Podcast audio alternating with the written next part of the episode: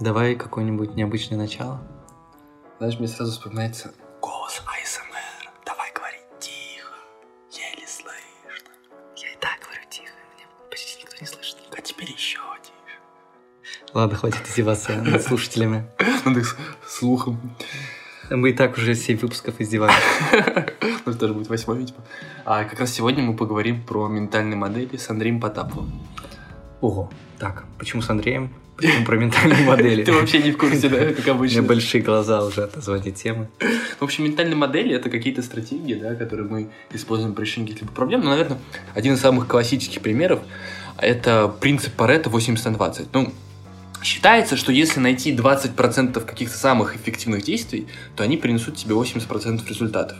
И такая модель, например, может быть полезна, э, когда вы открываете стартап, потому что вам нужно как можно быстрее проверить свою гипотезу, то есть вам нужно выбрать ключевые действия, которые как можно быстрее придут вас к каким-либо результатам. Вот. И такая ментальная модель, она просто помогает сфокусироваться на том, чтобы найти что-то ключевое. О, кстати, про стартапы. Многие наши предыдущие гости были стартаперами, Мгм. предпринимателями. Кем является Андрей? Есть ли у него какой-то проект, который он тоже развивает? Да, на, по-моему, насколько я помню, мы вообще будем об этом говорить, но Андрей профессионально занимается тем, что проводит future studies, то есть он помогает а, компании выстраивать стратегии, исходя из трендов, которые либо наступают, либо уже наступили. О. И не в последнюю очередь он это делает благодаря тому, что использует в работе ментальные модели. Но еще он ведет канал в Телеграме, который называется, как вы думаете, как? Mental. Model. Хорошо. Хорошо, тогда я уже хочу приступить, на самом деле, к разбору этой темы. У меня к Андрею очень-очень много вопросов. Пошли спрашивать.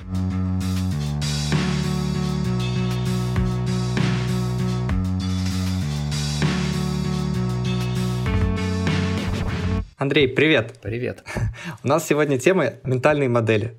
Скажу тебе честно, ну что, так, чтобы погрузить в контекст, я начал погружаться в эту тему буквально сегодня. Вот Кирилл мне скинул а, вопросы, которые будут к подкасту, и я такой, ага, опа, очень интересная тема. Пытался как-то разобраться, если честно, а, очень сложно, практически не разобрался. Можешь, пожалуйста, как пятилетнему ребенку объяснить, а, что такое ментальная модель? Знаешь, я тут добавлю, наверное, Денис, просто чтобы ты так себя ущербно не чувствовал. Я, хоть и все равно готовился к подкасту, я тебе честно скажу, это первый вопрос я сформулирую именно в таком... а, в таком виде, потому что я читал, я смотрел то, о чем говорит Андрей, и я все равно почти ни хрена не понял. Поэтому не переживай. Ты не одинок. Спокойно. Ну, смотрите, а, как это объяснить совсем просто. Самая простая метафора – это карта и территория. Вот у нас есть территория, а, какой-нибудь город, может быть, или какая-нибудь страна, и это, по сути, вот реальность, как она есть. Да, вы едете по дорогам, едете по мостам, соответственно, особенно если вы едете на автомобиле, вот, и вы используете карту, чтобы а, она помогала вам по этой территории навигироваться. Вот город – это реальность, а, это территория, а ментальная модель – это карта.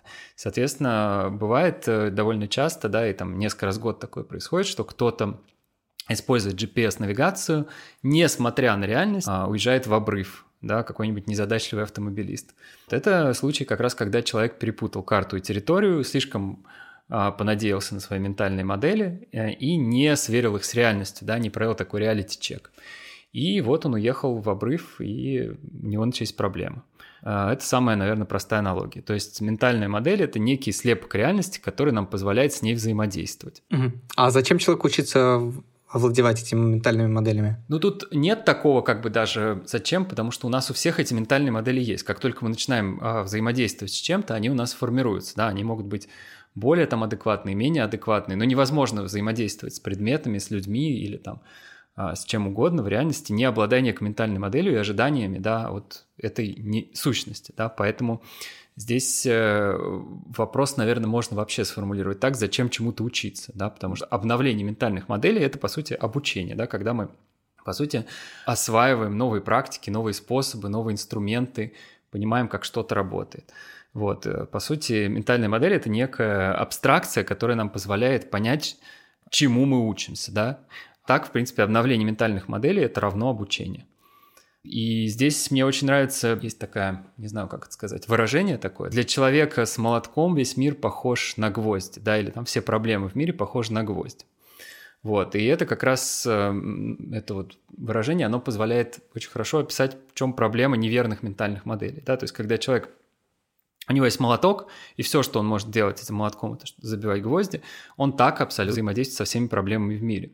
Если это переложить на практику, можно, например, увидеть, как экономист все пытается объяснить через экономику а, например, биолог, да, через биологию. Но на самом деле мир слишком сложный, чтобы быть объясненным через одну дисциплину, или уж тем более там через одну ментальную модель. Вот, поэтому э, идея обновления ментальных моделей, она, она заключается, э, во-первых, в том, что ты ищешь лучшие ментальные модели, ну, это как бы очевидно, да, это и есть процесс обновления. А во-вторых, в том, что ты ищешь их в разных дисциплинах. Да, то есть ты не монодисциплинарный, а ты из каждой дисциплины берешь понемногу. Ты пытаешься понять, как устроено это, как устроено это, как устроено это. И в каких-то сложных областях ты все применяешь. Да? Ну вот самый простой пример – это инвестиции. Да? И на примере Чарли Мангера. Чарли Мангер – это партнер Уоррена Баффета и миллиардер, один из э, таких идеологов вообще вот этого направления, скажем так, или концепции обновления ментальных моделей. А Мангер как раз э, пишет об этом. А у него нет прямо своих книг, он все время пишет книги с кем-то, вот, но во всех книгах о нем, скажем так, э, Э, есть э, вот эта история, да, о том, что очень важно не замыкаться в одной области, да, очень важно видеть ментальные модели из разных областей и учиться ими овладевать, учиться их использовать. А, и на стыке рождается настоящее понимание. И в такой сложной области, как инвестиции, а это действительно мультидисциплинарное такая, мультидисциплинарное направление – а, там можно выжить только так. Да? То есть если э, известны случаи, когда блестящие экономисты факапились с инвестициями, потому что одной экономики недостаточно для того, чтобы быть успешным инвестором. Или там блестящие математики факапились с инвестициями.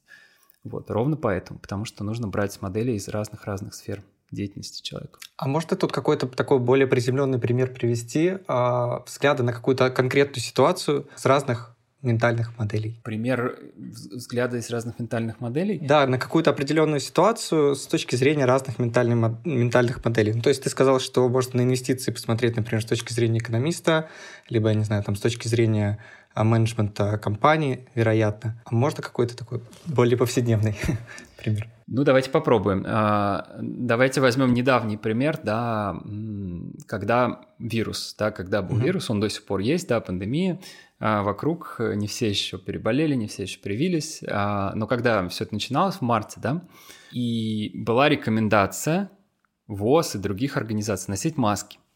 И, соответственно, когда тебе дают рекомендацию, ты э, используешь некий, некий набор ментальных моделей. Да, одна ментальная модель может быть просто отрицание. Ты говоришь, я не буду носить, зачем мне это нужно, это мне не подходит. Это тоже такой способ взаимодействовать с э, с проблемами.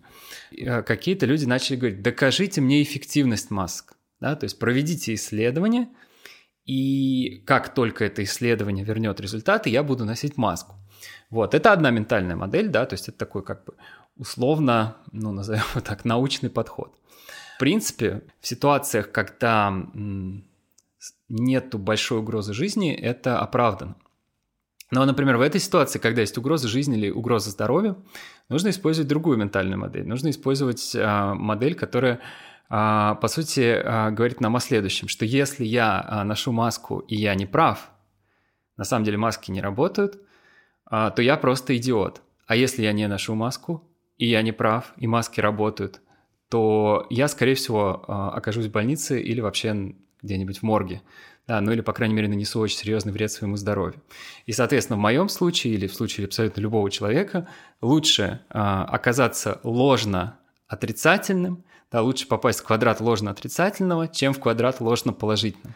Да? А... То есть лучше быть идиотом, чем попасть в больницу, правильно? Ну точно, да, да, да. Лучше, лучше, лучше просто выглядеть идиотом, и в какой-то момент признать это, сказать, что да, я был неправ, чем попасть в больницу и, или там нанести существенный вред здоровью. Вот это другая ментальная модель. Она не совсем как бы научная, да, потому что, ну, она, в общем, тоже научная, да, потому что именно так тестируется гипотеза, да, есть ложно-отрицательный результат, ложно-положительный результат, а, это, в общем, так проводятся клинические испытания.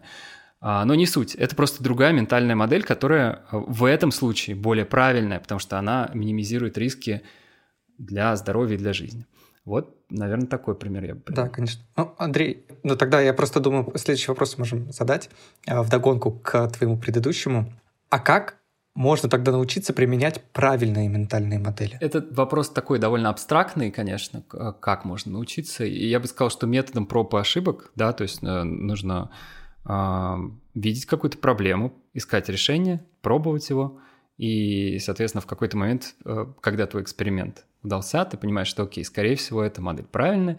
Если эксперимент не удался, то, возможно, эта модель неправильная. Но, опять-таки, здесь всегда есть, эм, эм, есть элемент случайности. Вот, но вообще, как бы, можно, наверное, не, не уходить в такие уж совсем, как сказать, теоретические дебри. Можно взять какую-нибудь самую простую модель.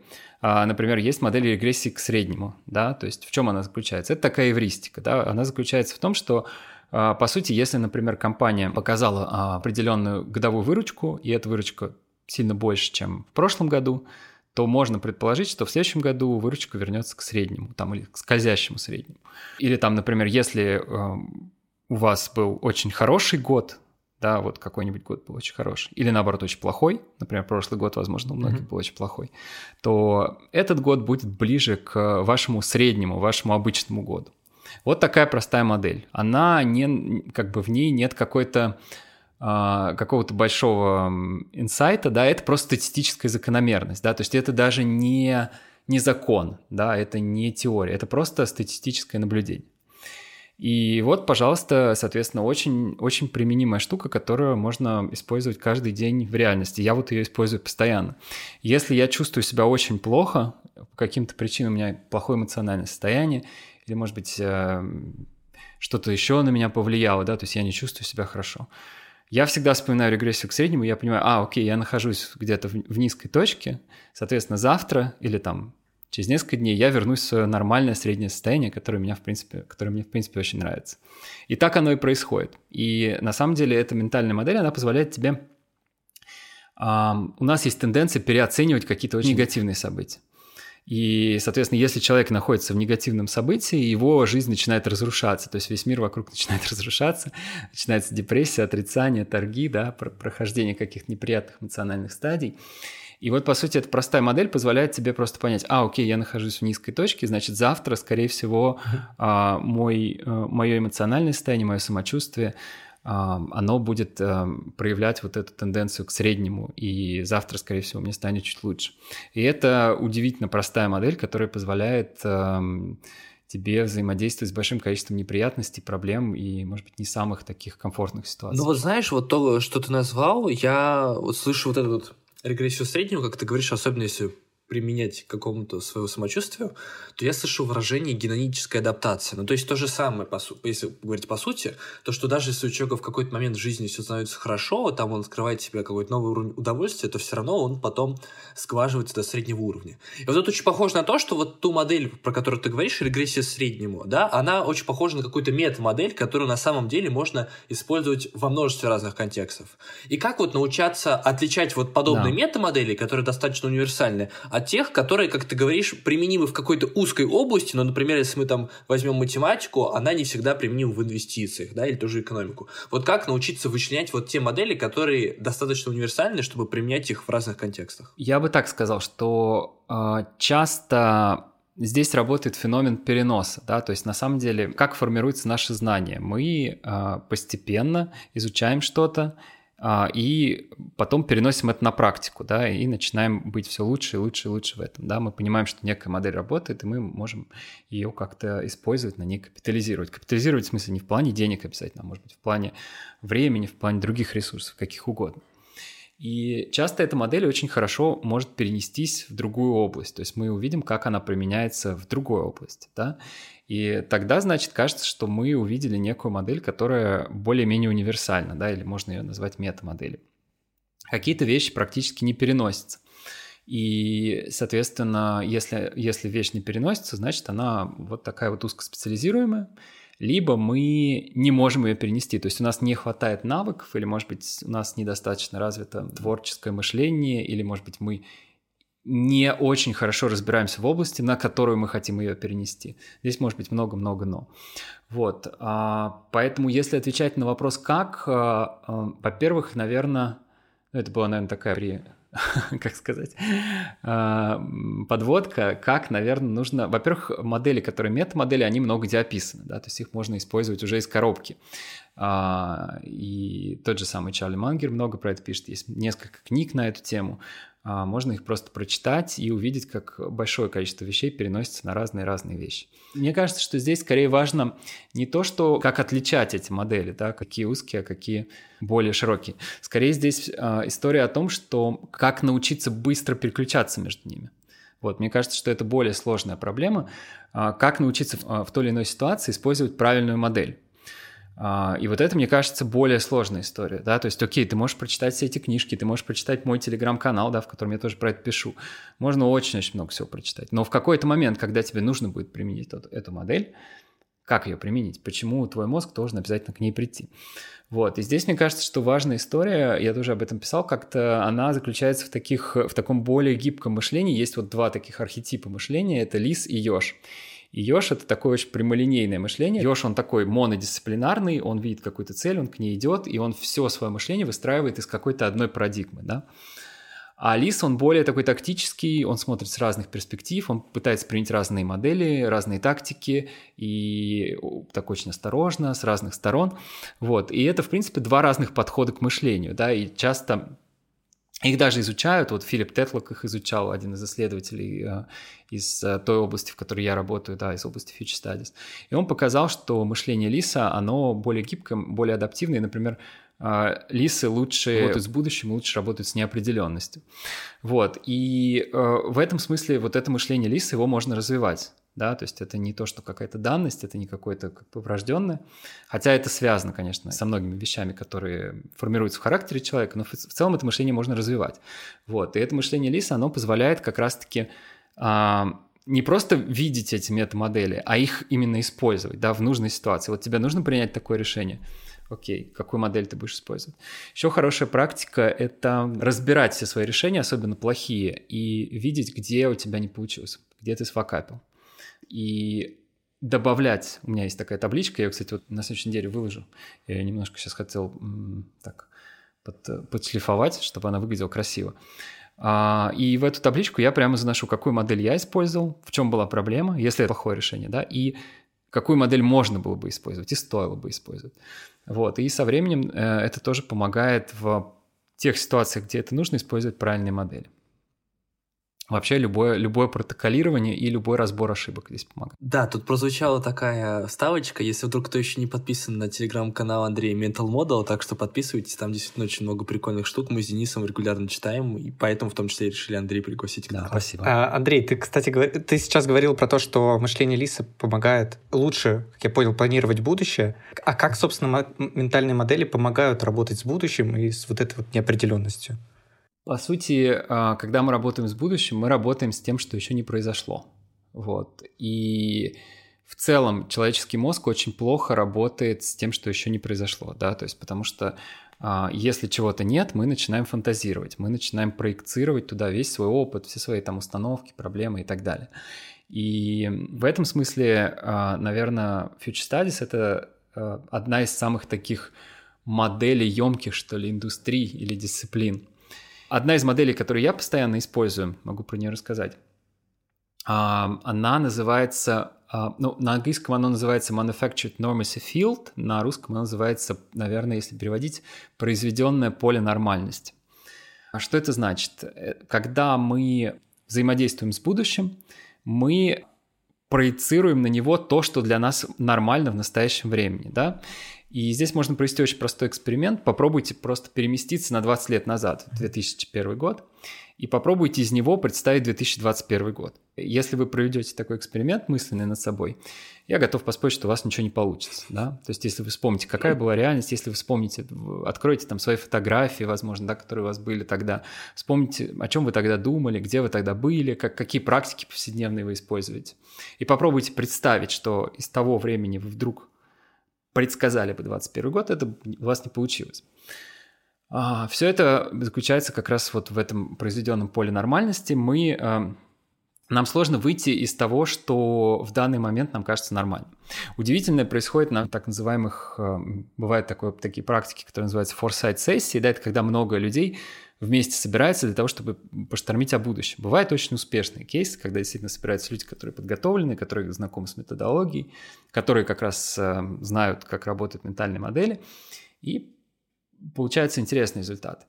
Но чаще всего получается так, что люди приходят на эти сессии, и они накладывают друг на друга свои поля нормальности. Это вообще удивительно за этим наблюдать а, когда люди, значит, в группе думают над сценариями будущего, там, на 10 лет, на 20 лет вперед. И а, один человек говорит, слушайте, мне кажется, вот это неправильно, да, так не может быть. А другой человек, а мне кажется, вот это неправильно. Они говорят, окей, в таком случае мы возьмем и отрежем вот это, то, что ты считаешь неправильным, и я считаю неправильным, и мы дадим самый-самый сейф такой choice. Обычно э, этот паттерн или этот э, архетип э, сценария называется продолжающийся рост, да, то есть все так, так же происходит, все хорошо, все растет, да, все показатели растут, человечество процветает. Или наоборот, какое-то дикое падение, деградация и так далее. А, но, конечно, опять-таки, если мы проведем ретроспективный анализ, мы регулярно это делаем, никогда так не происходит. И Проблема здесь ровно в том, что будущее для нас должно выглядеть нелепо, мы не можем его осознать, да, то есть оно должно выглядеть как-то странно, по-дурацки, непонятно, и это нормально, что оно так выглядит, но мы пытаемся представив, пытаясь представить его сегодня, ограничим его вот этим полем нормальности, нашей собственной изначально в этой модели используется слово ignorance английского, можно перевести как неведение как невежество. Неведение, наверное, более правильный перевод. Мы используем собственное неведение, чтобы ограничить это поле нормальности чтобы перевести его в будущее. И если ты это понимаешь, то в какой-то момент ты говоришь себе, вау, кажется, я сейчас не делаю сценарий будущего, а я проецирую свое поле нормальности на 20 лет вперед. А это не работает. Вот, поэтому вот эта прекрасная модель, которая работает очень хорошо во Future Studies. Ее придумали а, Зинедин Сардар и Джон Суини в своей работе Post Normal Times. Про что ты говоришь? Это трендвотчинг, правильно? Ну, трендвотчинг — это такая очень простая практика. Трендвотчинг подразумевает, что это мы смотрим за какими-то изменениями в моменте. То, чем я занимаюсь, это Future Studies. Future Studies — это более сложная дисциплина, которая подразумевает прогнозирование будущего и работу со сценариями, да? когда мы строим несколько сценариев развития чего-то. А трендвотчинг — это, как правило, просто фиксирование трендов в моменте и э, построение на основе них каких-то гипотез, что можно делать сегодня. А как тебе вообще ментальные модели помогают лично в твоей работе? Как ты их используешь? Ну, я вот рассказал сейчас про модель э, произведенной поле нормальности, могу еще про одну рассказать. То есть я правильно понимаю, что вот ту, которую ты а, описал, ты именно в своей рабочей деятельности используешь? Конечно, да, да, да. да. А можешь контекст какой-то показать, как ты это делаешь? Ну, то есть ты проводишь вот как раз те самые исследования, что будет через 20 лет, или вот в каком контексте ты их используешь? Да-да-да, в таком контексте. Когда... Э, что такое проектирование сценария? Да? Э, проектирование сценария — это проектирование развития какой-то области на 20 лет вперед, например.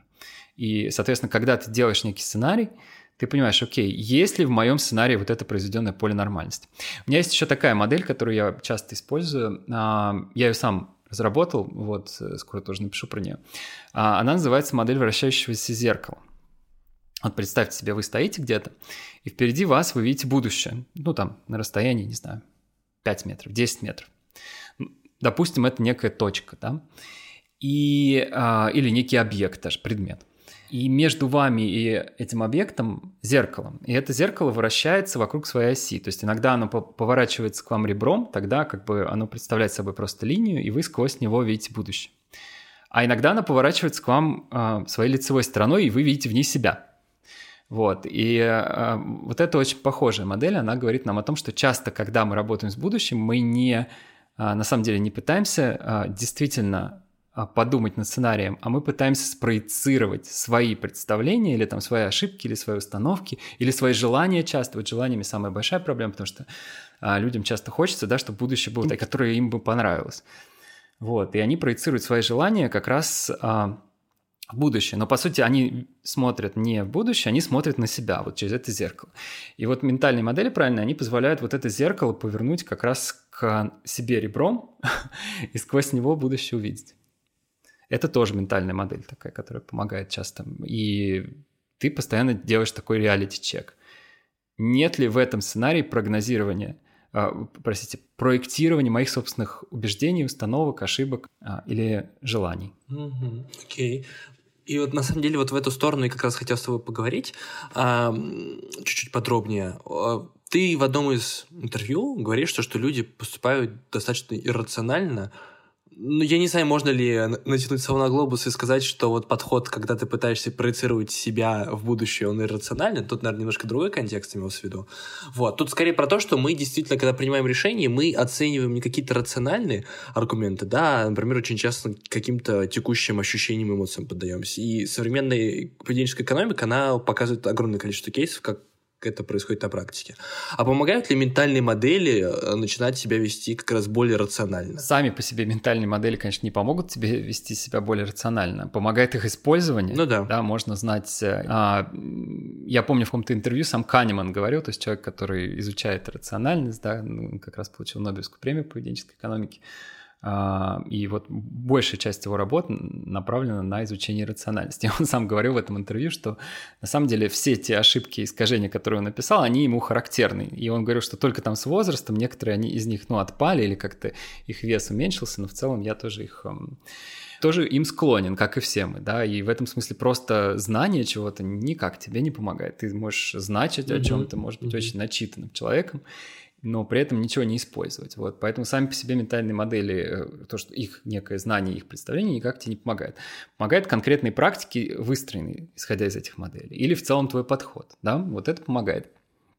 И эм, быть э, более рациональным – это хорошая стратегия в целом, да, и есть несколько исследований, которые это показывают даже, да, что это в целом ведет к каким-то большему уровню life satisfaction, да, как это перевести на русский, mm. удовлетворение жизни, лучшему экономическому статусу, лучшему социальному статусу, ну вот просто все метрики, да, которые мы можем замерить некий успех человека. Понятно, что они очень условны, но тем не менее что-то мы можем мерить, и вот это, они коррелируют с рациональностью. В целом, чтобы стать более рациональным, единственный способ – это, мне кажется, вот прямо поставить себе это целью идеологии своей. То есть я буду рациональным. Нельзя быть, вот на самом деле э, удивительная вещь, что нельзя быть наполовину рациональным. Такая странная штука. А, я порой встречал людей, которые, например, очень рациональны в э, работе с данными, но при этом там в реальной какой-то своей жизни, ну, в смысле не в реальной, а в, в обычной, да, правильно сказать, в обычной своей жизни, они верят каким-то странным, диким вообще установкам и странным каким-то там теориям заговора, да, и у тебя сразу, ты понимаешь, что здесь есть какая-то фальш, да, как человек может работать с данными и быть полностью объективным, но при этом он верит вот в такую вот, ну, скажем так, странную штуку. И у тебя сразу возникает ощущение, что, наверное, где-то он себе врет, вот. И мне кажется, вот рациональным нельзя быть немножко, да, как это, немножко беременным. Нельзя. То есть, либо ты действительно полностью разделяешь эту идеологию, это не значит, что ты всегда ведешь себя рационально. Все, все люди абсолютно ведут себя иррационально очень часто, просто потому что мы э, биологически так запрограммированы, да, то есть, э, когда мы развивались и а когда проходило наше становление, да, эволюционное, это было нормально, да, потому что мы жили в условиях очень жестокой среды, и там была недорациональность, там нужно было убежать от кого-то, а, быстро что-то там съесть, э, и, в общем, мы действовали эвристиками, да, такими очень быстрыми шоткатами.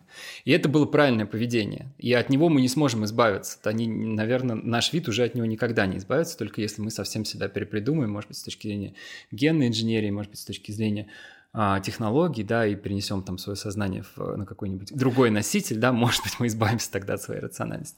Но в целом невозможно избавиться от этого, потому что это наш хард, да, это так. Но можно быть более рациональным, может быть, менее рациональным. Вот, и здесь еще там очень многое зависит, например, от состояния даже, потому что один и тот же человек может в разных состояниях быть суперрациональным и абсолютно нерациональным. Я могу по себе это сказать, да, например, когда я голоден, я могу принимать такие идиотские решения, что я потом смотрю на них, записываю где-то, я думаю, блин, а почему я был таким идиотом? Но потом я быстро делаю себе пометку. Я просто был голоден, да, то есть моя иррациональность, она заключалась в том, что я вовремя не покушал. А, и, соответственно, мой мозг, он перешел на другой уровень функционирования. Все ментальные модели отключились, а включился режим выживания. Так уж я устроен, да, так устроен каждый из нас. И важно, вот, кстати, при разборе своих ошибок тоже у меня есть там такая графа состояния. Потому что мы часто оцениваем свои, свои решения, исходя из текущего состояния. Мы можем сейчас находиться в тепле, а, хорошо позавтракав, пообедав, а, в целом в таком добром здравии, но, возможно, в той точке мы принимали решение совершенно в другом эмоциональном и физическом состоянии. И те ментальные модели, которые, не, которые мы используем, они находились на другом уровне. И делая эту оценку, мы совершаем ошибку. И часто люди себя корят за это. Как же я мог бы быть таким дураком? Почему же я совершил такую тупую ошибку? Но это не ты совершил, это совершил другое твое состояние, да, другая твоя личность или там субличность, да, которая находилась на уровне выживания. И просто надо это понять, надо это признать а, и не, не мучиться с этим, да, как-то дополнительно себя не корить. Вот. И это такой тоже очень хорошая модель понимания того, в каком состоянии ты принимаешь решение. Она мне тоже очень сильно помогает избавиться от какого-то лишнего self, как это сказать, само, самобичевания. Вот. Ты, кстати, очень классно рассказал почему иррациональность была нужна нашим предкам, а несет ли она выгоды современному человеку? Ну, потому что как раз принято ругать о, ту же самую там систему 1, быстро принять решений, про которые говорит Канеман. Но я просто сам изучал немножко стороне мозга, я понимаю, что вот эти быстрые оценки, они экономят огромное количество времени человеку. Просто если пытаться включать вот эту систему 2 для каждого решения, то, во-первых, это долго, во-вторых, она же очень быстро, ну, много ресурсов мозга жрет, и ну, невозможно принимать все решения через нее. Это вот мне первое, что приходит в голову, почему некоторая иррациональность может быть выгодна человека. Можешь ли ты что-то сюда привести в пример? Uh, ну, здесь очень сложно, потому что мне кажется, что это же не э, вещи, там, которые, э, когда работает система 1, они не совсем связаны с рациональностью и рациональностью. Да? Это, сам, само по себе это поле, оно сложнее гораздо. То есть нельзя так говорить, что там система 1, она иррациональна, система 2, она рациональна. Это не совсем правильно. Uh, скорее, мне кажется, очень важно здесь... Uh, учиться обращаться к системе 2, когда у тебя есть действительно важное решение в жизни. Mm-hmm. Вот. И вот это действительно хороший навык да, потому что если ты выбираешь мороженое, которое ты хочешь съесть, ты можешь повести себя рационально, скорее всего, это не страшно, если ты выберешь не самое вкусное мороженое, или там у тебя, от него будет какая-то, ну, может быть, аллергия или что-то еще, ничего страшного. Но если ты примешь решение какое-нибудь большое, да, там, не знаю, о покупке квартиры, или, возможно, о переезде, или, возможно, об отношениях, иррационально, вот тогда это приведет к большим проблемам.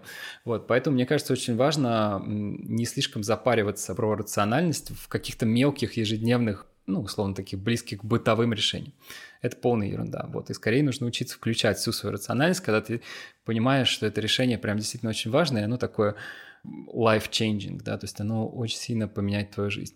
Вот, поэтому в этом смысле какие-то эвристики, шоткаты и быстрые, да, какие-то такие линки, ну, я не вижу в них ничего плохого, если э, их применять в каких-то не э, таких не супер важных ситуациях. И все мы это делаем, и вряд ли есть такие мега осознанные люди, которые всегда а, принимают любое решение и очень хорошо понимают его последствия. Действительно, это очень трудозатратно, и здесь вопрос всегда целесообразности. Наверное, такой человек живет вообще в идеальном мире, и если у него получилось достигнуть, у него или у нее, да, получилось достигнуть такой степени осознанности, что большую часть даже бытовых каких-то таких неважных решений человек понимает вот на уровне очень осмысленным и рациональным, наверное, это здорово.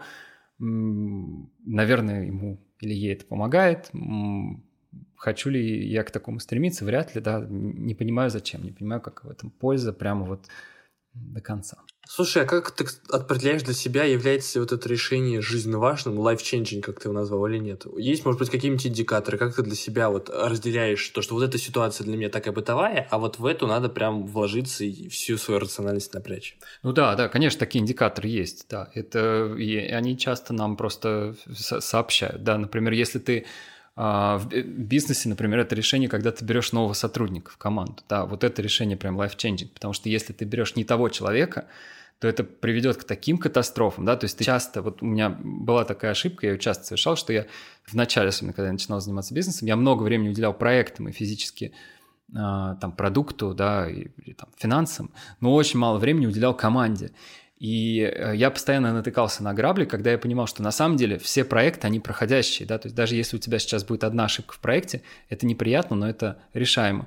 А если тебе в команду приходит человек, который, который по каким-то причинам не может выполнять там те э, задачи, которые перед ним стоят, или, возможно, у него другой культурный код не, не интегрируется в команду, или еще какие-то проблемы, то вот здесь начинаются системные проблемы. И вот здесь, например, для меня всегда теперь я полностью перепридумал, эту систему, я гораздо больше времени уделяю а, собеседованиям людей. То есть я редко беру человека в команду меньше трех собеседований. Бывает такое, когда я чувствую, что действительно есть очень сильный матч, и я вижу, что как-то вот прям появляется, появляется какая-то уверенность, хотя, кстати, тоже иногда бывает она такая рациональная, да, потому что человек производит на тебя очень крутое впечатление, и ты находишься под воздействием такого хало-эффекта, да, эффекта ореола. Но, как правило, если это происходит, да, если происходит какое-то совпадение, можно этого человека взять. Но часто все равно лучше, лучше пройти вот большое количество собеседований, хорошо познакомиться с человеком, да, а, есть, есть такое выражение в английском break the bread, да, то есть совместно э, как бы, ну, как это по-русски, сломать хлеб, да, то есть вот э, очень хорошо узнать человека, прежде чем ты берешь его в э, команду. И это вот важное решение. И на это стоит фокусироваться. А другие там важные решения всегда связаны с деньгами, например, для меня. То есть если какая-то нерациональная инвестиция может привести к очень большим проблемам. Вот. И в этом смысле любая там большая инвестиция для меня это всегда повод подумать, и никогда я там не потрачу, не знаю, больше 10 даже, наверное, ну, больше 50 точно тысяч рублей, если не сяду хотя бы на 10 минут и пойму, окей, мне это надо же, к чему это меня приведет. Вот. А если это действительно какая-то серьезная инвестиция, то тут я буду думать, ну, по крайней мере, а, если это прям не такая горящая какая-то дикая возможность, когда, когда такого промежутка нет подумать. Ну, как правило, всегда есть, да, как правило, всегда есть. Даже если ты видишь, что какая-то, например, ценная бумага очень сейчас горячая, можно инвестировать, она находится в правильной точке, все равно можно взять несколько хотя бы там часов подумать еще раз проанализировать, да, стоит ли в эту бумагу инвестировать, какая, какие показатели у компании, что говорят разные аналитики. И подумать, насколько ты в ней уверен и насколько, как долго ты хочешь в, нее, в ней быть, да, в этой бумаге. Вот, эм, и вот здесь вот эм, это тоже важное решение. То есть вот, вот такие вещи, да, они просто с опытом приходят. Команда, отношения, деньги, да, вот все, что касается этого – Здесь нужно максимально уделять время. Ну, то есть, если вообще то, что ты сказал, правильно я понимаю, что можно себе задать вопрос, а каково последствия ошибки, если я приму здесь неправильное решение, если это про тем же мороженым, но последствия ошибки, ну, достаточно низко, ну, допустим, в моменте я там, ну, такое классное мороженое выберу, да, как вот в предыдущий раз, то, например, с деньгами или с командой последствия гораздо более серьезные. И вот на это можно уже ориентироваться. Да, но тут есть некая проблема в том, что это приходит только с опытом, да, если ты входишь в какую-то новую для себя область, ты еще не понимаешь последствия ошибки. Ну, потому что, mm. да, потому что, как ты, вот, например, когда я учился инвестировать, я не понимал последствия ошибки, да, то есть я, понятно, что на каком-то уровне я понимал, что я могу потерять деньги. на каком-то очень абстрактном. Но когда ты теряешь эти деньги, ты такой, вау, понятно. И вот пока ты этот опыт не переживешь, к сожалению, тебе сложно это понять. И мы сталкиваемся постоянно с какими-то новыми вещами, да, постоянно. И в этом смысле, э, вот, да, конечно, ну, то есть самый простой ответ был бы, да, действительно оценивать последствия, да, и говорить, что, окей, у этого там решения такие последствия, у этого такие. Но проблема оценки последствий заключается в том, что мы оцениваем эти последствия, исходя из своего предыдущего опыта. А этот предыдущий опыт, он не всегда transferable, то есть его не всегда можно перевести, перенести вот на эту новую ситуацию. А если его можно перенести, можно перенести некорректно. И вот это, конечно, большая проблема. Поэтому здесь э, не только это. Есть еще, я думаю, какое-то количество сигналов к тому, что, что вот здесь стоит подумать. Вот. И они всегда в разной ситуации разные. Вот, что удивительно. Но каким-то образом спустя какое-то время тренировки ты их видишь, будто бы ты их видишь. И эти сигналы часто могут спасти тебя очень от странных ситуаций. Вот, например, э, хороший пример – это пандемия. Да, вот мы никогда, мы не были к такому готовы. Да? То есть когда? Вот то время, которое я живу, не было какого-то серьезного вируса. Да, были там SARS и MERS, но они были локализованы, и, в принципе, до нас они не дошли. До меня они лично не дошли никак. И вот новая ситуация, вирус. Как ты себя будешь вести? Да, у тебя нету каких-то предыдущих моделей, а, но кажется, что ситуация очень важна. Откуда ты можешь заимствовать опыт? И ты начинаешь на эту тему думать. Вот, поэтому, да, здесь, здесь не все так однозначно. Ну, ты сказал, что вот как раз очень важно, мне кажется, для нас с Денисом штуку. Мы же начинающие стартаперы, мы пока действительно очень многие вещи не знаем и даже не понимаем, где можем ошибаться. Но вот та самая модель unknown unknown, которую ты тоже в канале пишешь, это типа то, что мы не знаем, чего мы не знаем. Есть ли возможность как-то это выяснить? Ну, то есть, не знаю, может быть, сходить к какому-то человеку, вот, допустим, к тебе, у тебя там есть опыт в инвестировании в тех же future studies, мы придем к тебе и скажем, Андрей, вот подскажи, какие ошибки мы можем совершить, даже о них не задумавшись. Сможешь ли ты нам условно указать на это глаза? Или, как, или стоит использовать какой-то другой способ, чтобы вот к этому прийти? Вот это хороший действительно вопрос. А, с одной стороны, очень важно понимать границы своей компетентности. Да, то есть очень важно понимать, что вот здесь я что-то понимаю, а вот здесь за этим начинается граница моей некомпетентности. И я могу здесь ошибиться. И я могу либо прийти к человеку, либо пройти какой-то курс, либо пойти еще куда-то учиться, да, может быть, более системно. Не просто один курс пройти, а там, не знаю, взять какую-то менторскую программу, да, и научиться понять это. А в, в индустрии стартапов есть такая проблема, что окно возможностей, как правило, очень небольшое, да, то есть ты не можешь изучить всего. И в любом случае любой стартап – это риск, да, и, соответственно, когда ты делаешь стартап, с одной стороны, ты можешь пойти все изучить, да, ты можешь проконсультироваться с большим количеством людей, но проблема в том, что как только ты это сделаешь, уже кажется, у тебя, во-первых, может закончиться мотивация, во-вторых, а, кто-то выпустит этот продукт раньше тебя, а в-третьих, может быть, вообще возможность пройдет, да, то есть как-то изменится реальность, и э, в целом эта территория возможностей, она закончится. Такое тоже очень часто бывало.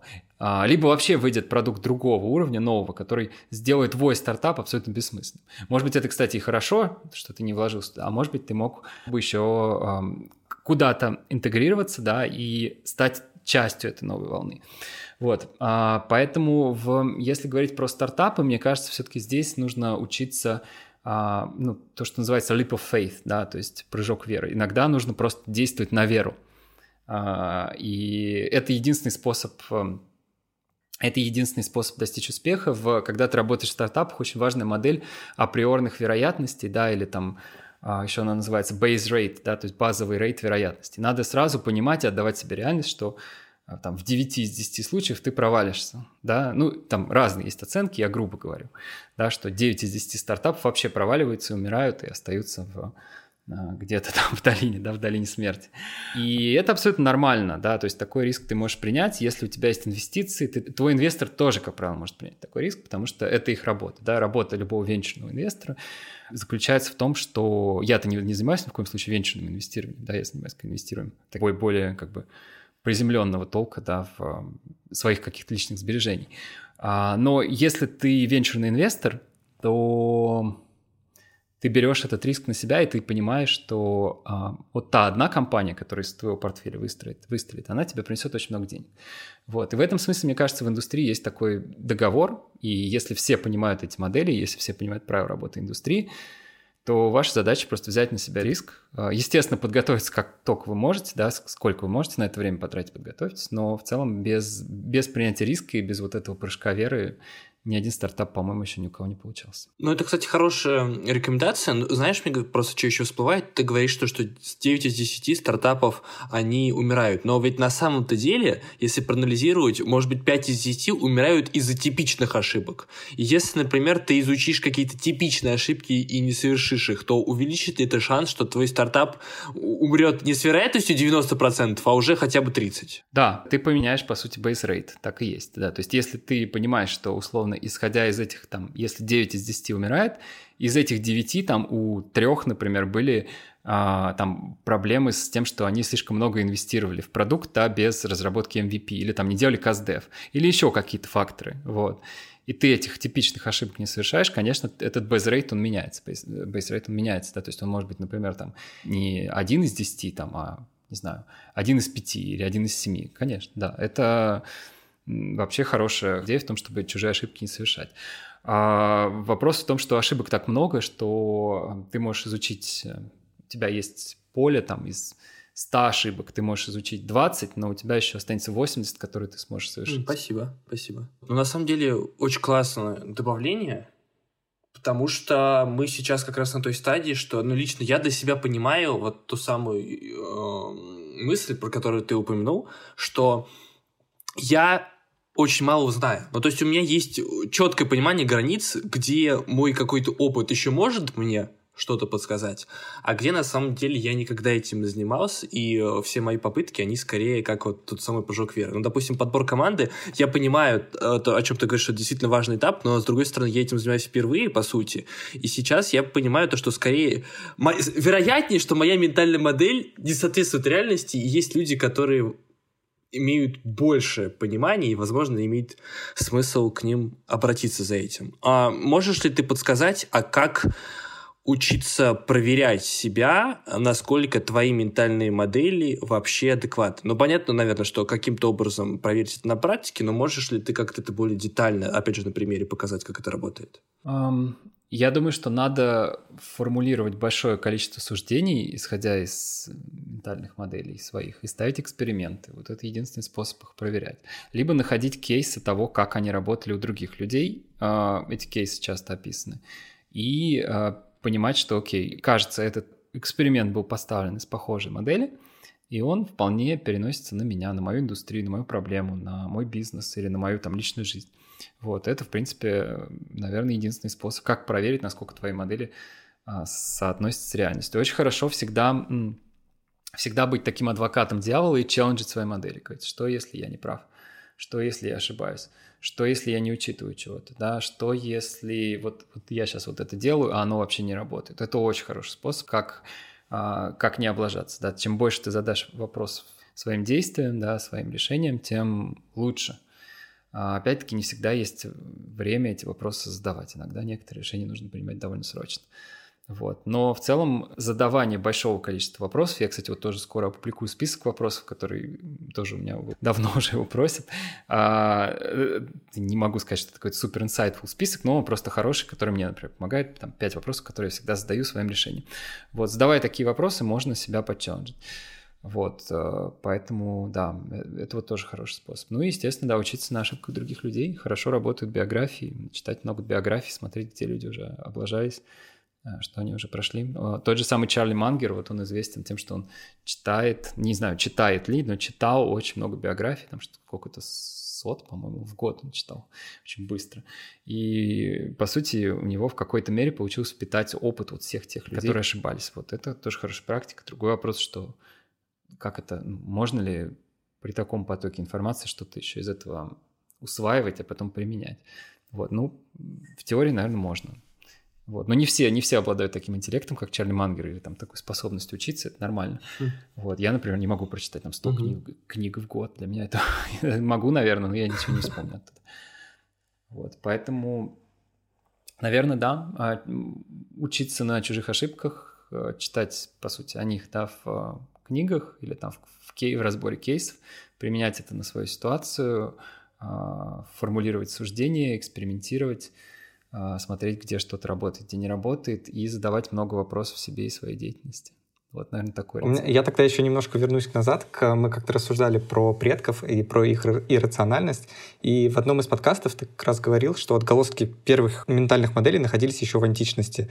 А можешь привести примеры таких моделей, которые работают до сих пор? Ну, я бы даже сказал не в античности, а вообще, на самом деле, исходя из какой-то первой там письменной истории человечества, действительно, они там описаны, вот, и в каких-то даже там простых вещах, типа там кодекса Хамурапи, да, это совсем древний такой документ, а, и в более там каких-то ранних произведениях, да, там, если смотреть какие-то древние тексты, там очень много вещей, которые мы используем сегодня.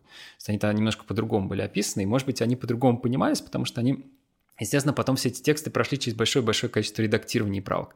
И, возможно, они где-то в ходе да, этих нескольких тысячелетий были подправлены. Вот. Ну, если говорить про античность, есть э, у Талиба такая книжка, называется «Skin in a Game», «Шкура в игре», по-моему, на русский переводится.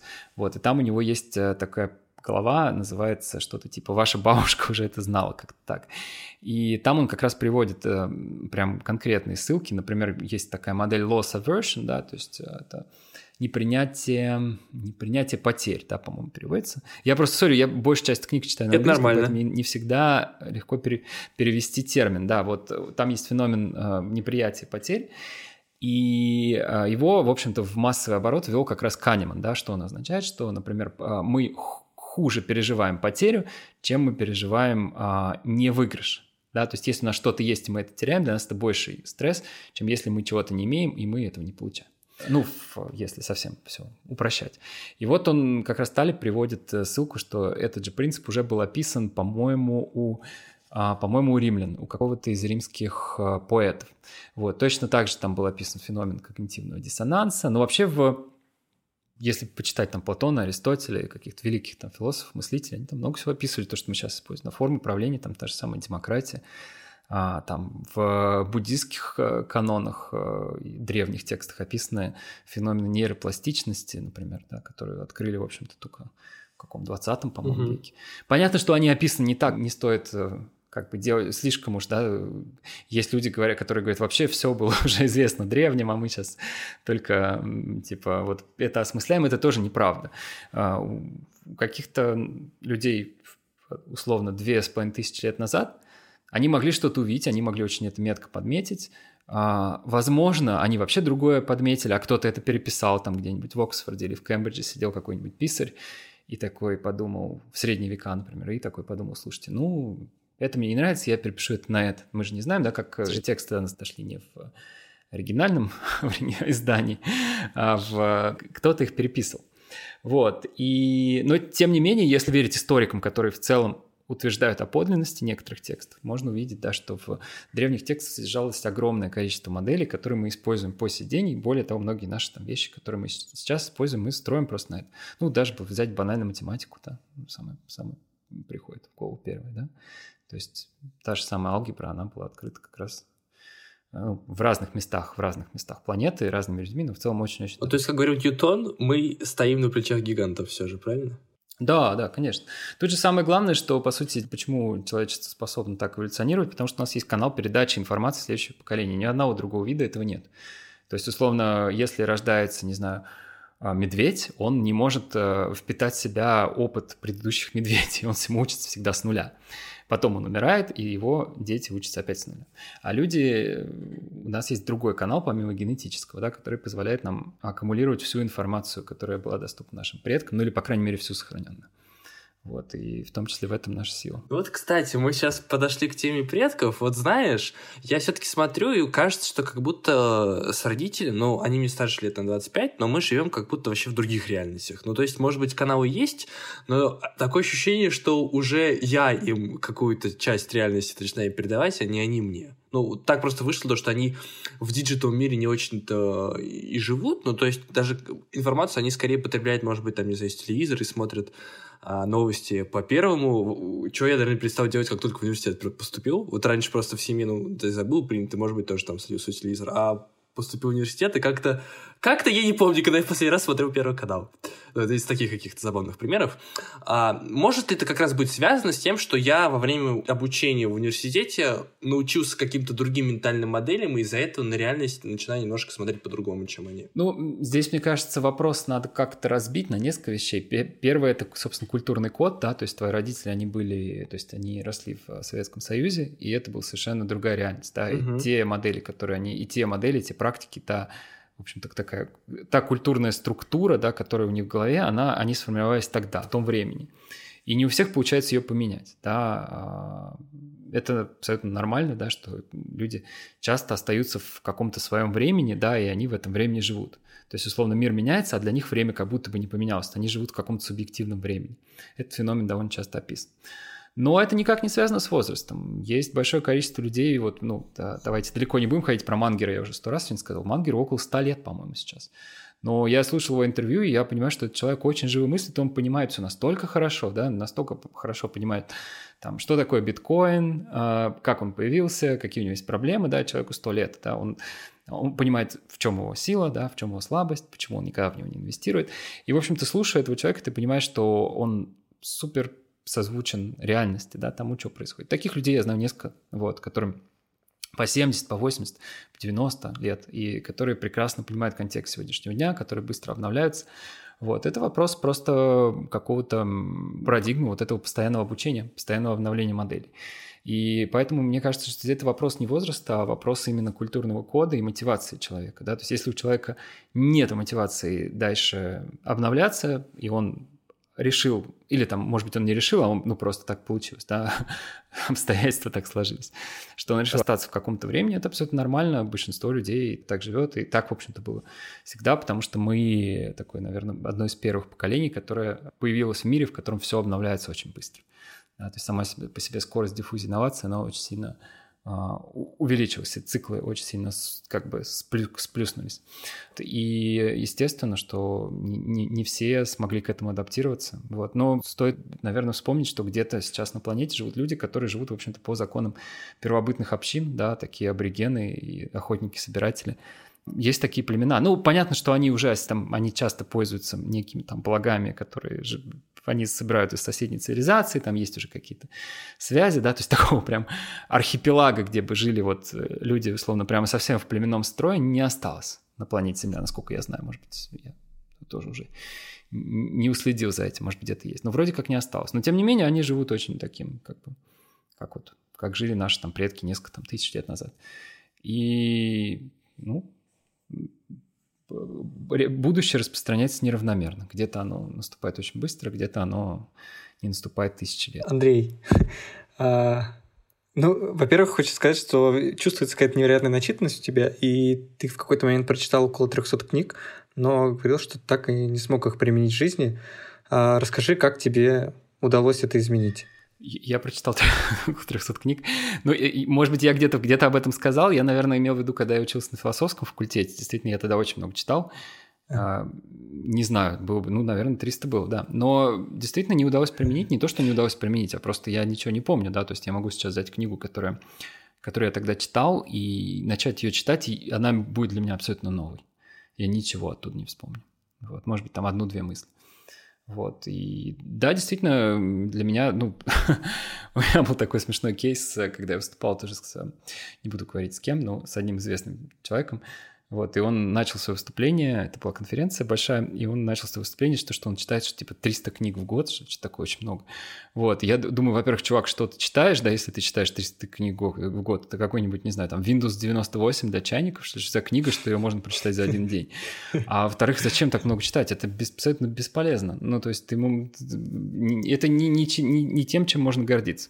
А один из моих мыслителей, современный Навал Равикант, он основатель Angel List, вот, он, ну, и вообще очень, очень, как бы, один из самых э, таких продвинутых и умнейших людей на планете сейчас. Я слушаю все, что он говорит, читаю все его книги, э, у него одна, правда, книга все есть, и то не им написано.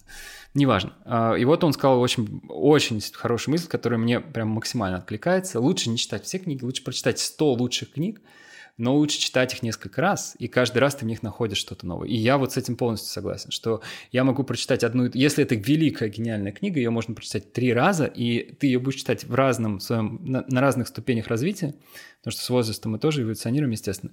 И вот у меня есть книги, например, которые я читал два-три раза, и я в них... Вот, пример такой книжки — это анти, антихрупкость Талиба. Вот я эту книжку читал два с половиной раза. Да. Вот. Да. А, первый раз я ее прочитал, когда вот она только вышла, я что-то из нее понял. Второй раз я ее не дочитал, и третий раз я ее прочитал, вот когда началась, э, в прошлом году, да, когда начался коронакризис. кризис. И каждый раз я в этой книге находил такое количество инсайтов. И более того, когда ты живешь вот в этой ситуации, да, когда вокруг тебя все рушится, и когда тебе нужно стать антихрупким, ты э, на какие-то вещи реагируешь гораздо более чутко. Вот, поэтому я здесь полностью согласен с, собственно, с Навалом. Лучше прочитать 100 книг, но это будут самые лучшие книги, во-первых. А во-вторых, что лучше прочитать их неоднократно, чем прочитать, там, не знаю, 300 или 500 книг в год, и это будет какая-то, ну, Непонятно, непонятно что. А если брать твою систему исчисления прочитанных книг, то я прочитал 0,75% антихрупкости. И э, прочитал я достаточно давно, мне кажется, лет 16. Но очень хочется сейчас к ней вернуться. И мне кажется, действительно, то, о чем ты говоришь, я совершенно по-новому на нее а, взглянул. Ты, ты меня сейчас зарядил, мне кажется, как раз пойти ее и открыть. Да, эта книжка действительно великая. Вот это действительно великая книга, которая, мне кажется, если прям вот все использовать оттуда, если вот все модели, которые там заложены использовать, можно вот на этом уже выстроить очень серьезную, серьезный бизнес, серьезную карьеру, серьезный там какой-то инвестиционный портфолио. Просто там мысли, они глубокие, и не всегда, ну, то есть, чтобы их распаковать, нужно еще прочитать несколько книг.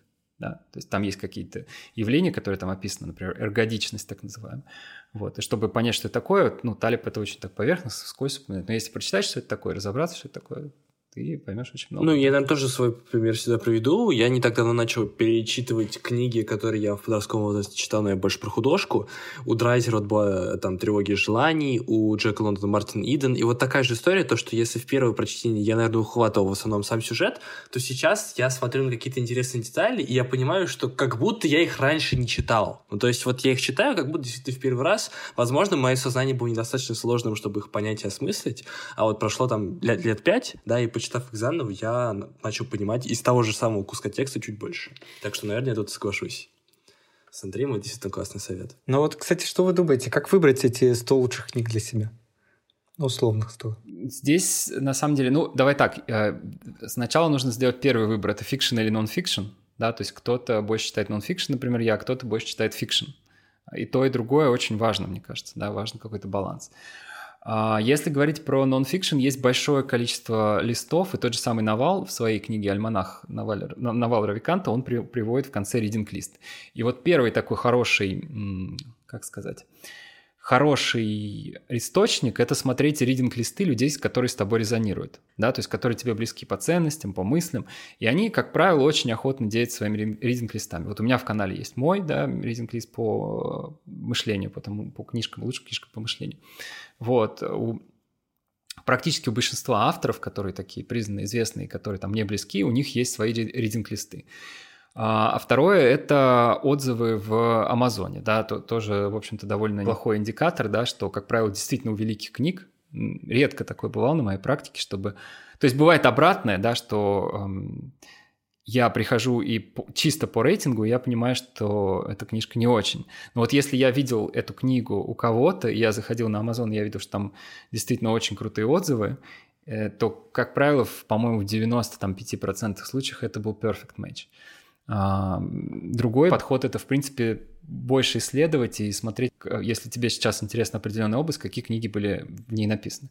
И опять-таки так, методом расчески, что называется, искать вот их внутри этой индустрии тоже работает. В fiction е там сложнее, потому что fiction все-таки это Здесь есть еще элемент, элемент какого-то вкуса и элемент совпадения слога и элемент культурного кода, и Здесь в этом смысле вообще, мне кажется, сложно давать какие-то рекомендации, потому что а, те писатели, которые там нравятся мне, я знаю людей, которые, которых просто не переваривают, и наоборот.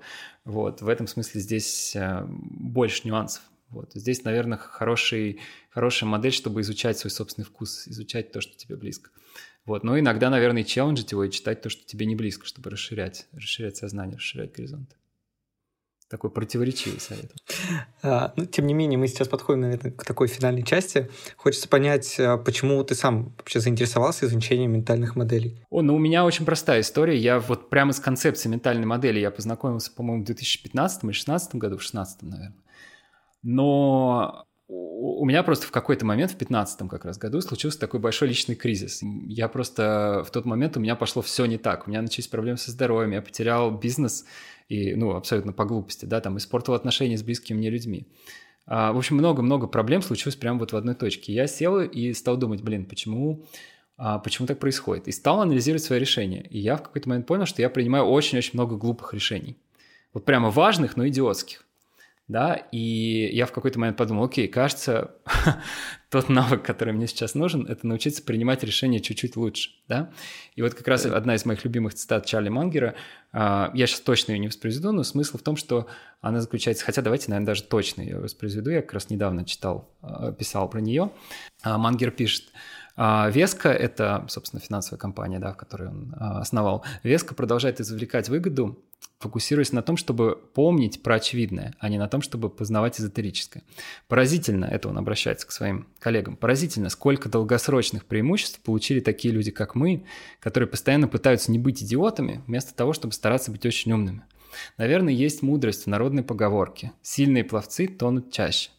Вот, эта цитата, она, по сути, она очень емкая, она как раз э, характеризует мое настроение момента, да, я понял, что хотя бы, чтобы мне не находиться в таком, как бы, не самом завидном положении, мне нужно хотя бы перестать принимать идиотские решения.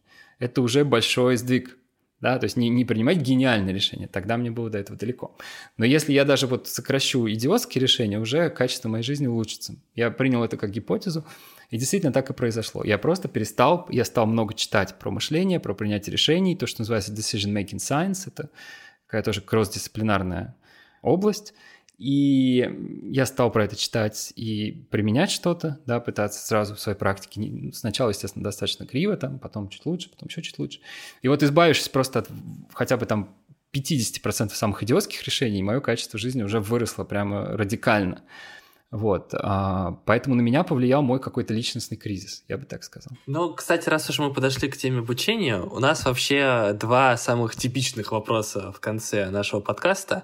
Вот опыт, который у тебя был в школе или университете, пригодился ли он тебе в изучении э, того направления, той темы, которой ты занимаешься? Вот как раз это очень интересно узнать в контексте твоего обучения на философском факультете.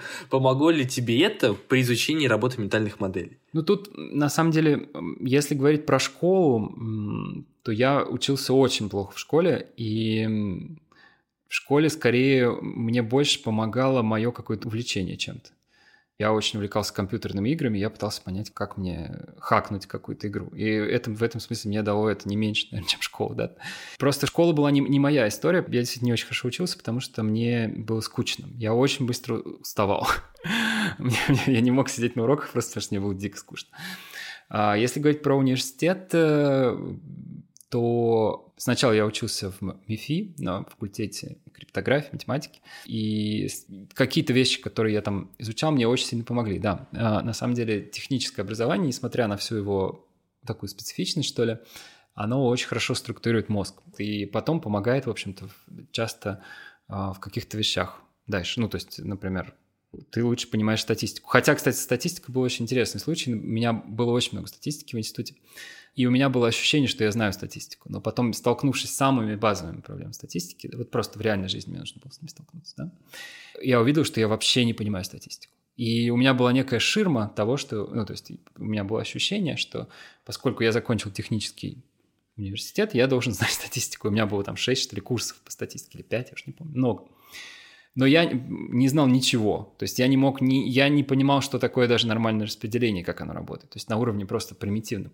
И мне пришлось учить вообще с нуля все. То есть я вот сел и прямо с нуля самых-самых каких-то примитивных базовых вещей выучил статистику. Ну, до какого-то уровня, понятно, не до уровня там гения, но вот как раз того уровня, чтобы не совершать дебильных ошибок.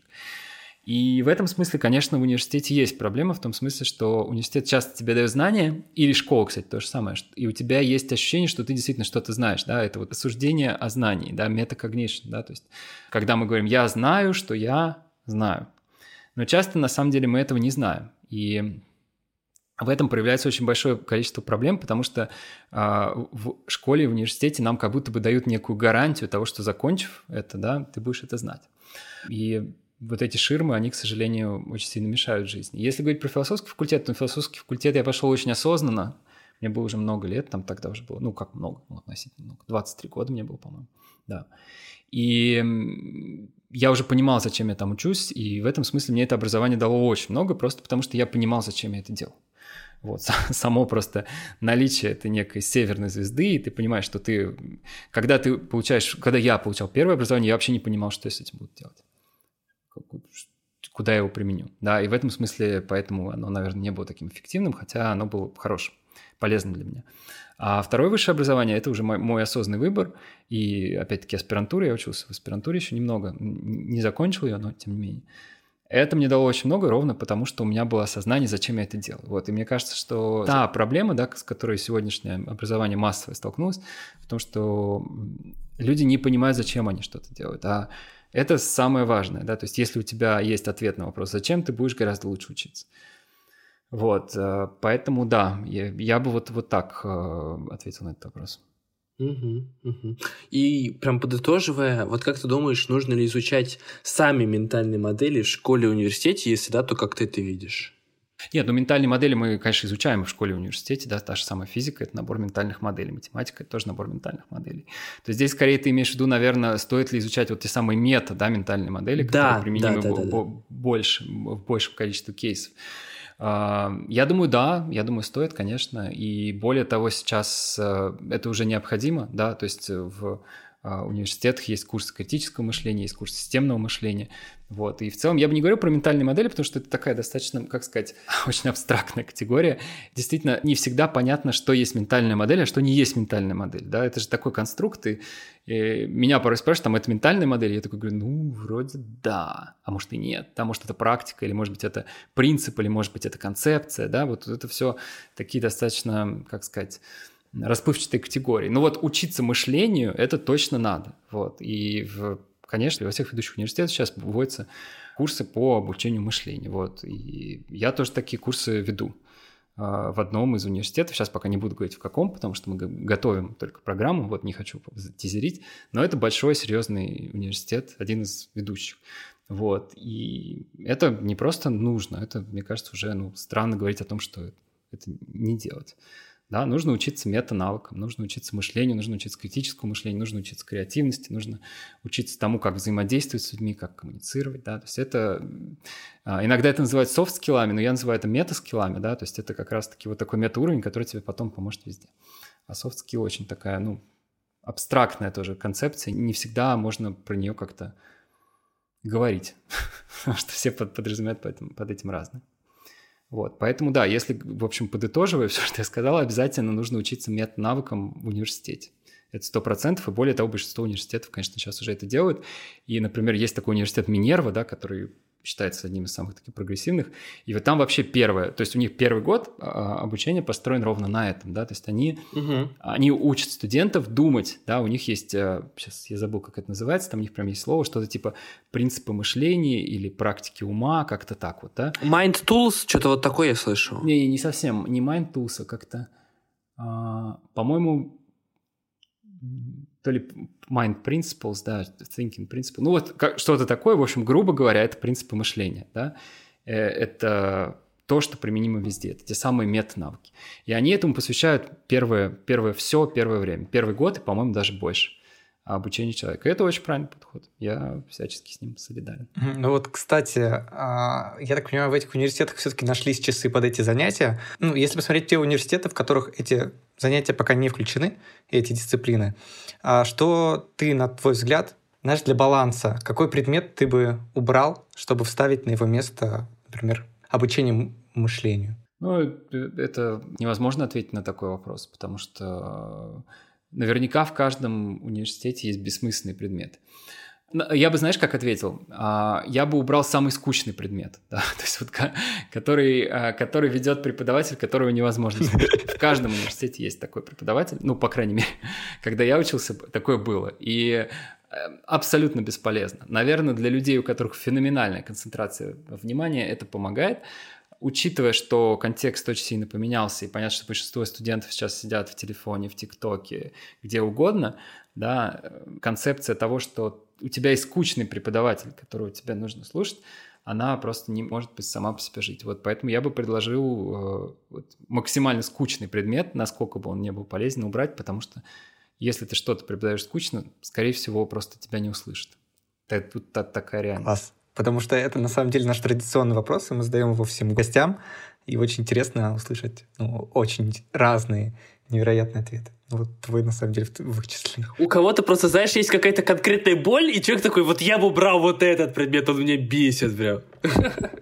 Да. Ну, я думаю, да. что да, у меня такого предмета просто нет, но я точно, у меня есть, может быть, моя травма вот как раз в том, что мне было безумно скучно учиться в школе, и я точно понимаю, что сейчас большинство детей, а, у них, а, им еще сложнее сфокусироваться, да, потому что еще больше разных отвлекающих штук. Вот, и поэтому просто, да, а, преподавателям нужно учиться правилам сторителлинга, публичных выступлений, или, возможно, вообще просто заменять себя какими-то звездами, да, чтобы теорию объясняли люди, которые действительно очень вдохновляюще говорят. А практику вели люди, которые ну, могут действительно что-то объяснить на таком более прикладном уровне и ответить на вопросы учеников. Ну, это blended формат, он, в принципе, тоже сейчас везде вводится уже. Ну, это был наш последний вопрос, на самом деле. Спасибо. Спасибо тебе. Спасибо тебе огромное. Хорошо. Спасибо вам. Мы переходим к нашей постоянной рубрике, где мы с Кириллом обсудим, а стоит ли включать ментальные модели в школьную или университетскую программу. Знаю у тебя, вижу по тебе, вернее, что у тебя точно есть мысли на этот счет. Предлагаю тебе и начать. Ох, ну хорошо. На самом-то деле, я не знаю, дошли ли вы до этой мысли или нет, но по сути вся наша школьная программа и так уже состоит из ментальных моделей.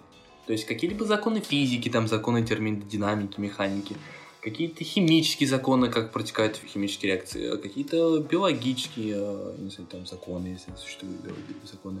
Это и есть ментальная модель. То есть, по сути, они и так составляют ядро школьной программы. Знаешь, я для себя тоже понял, что такое на самом деле ментальная модель.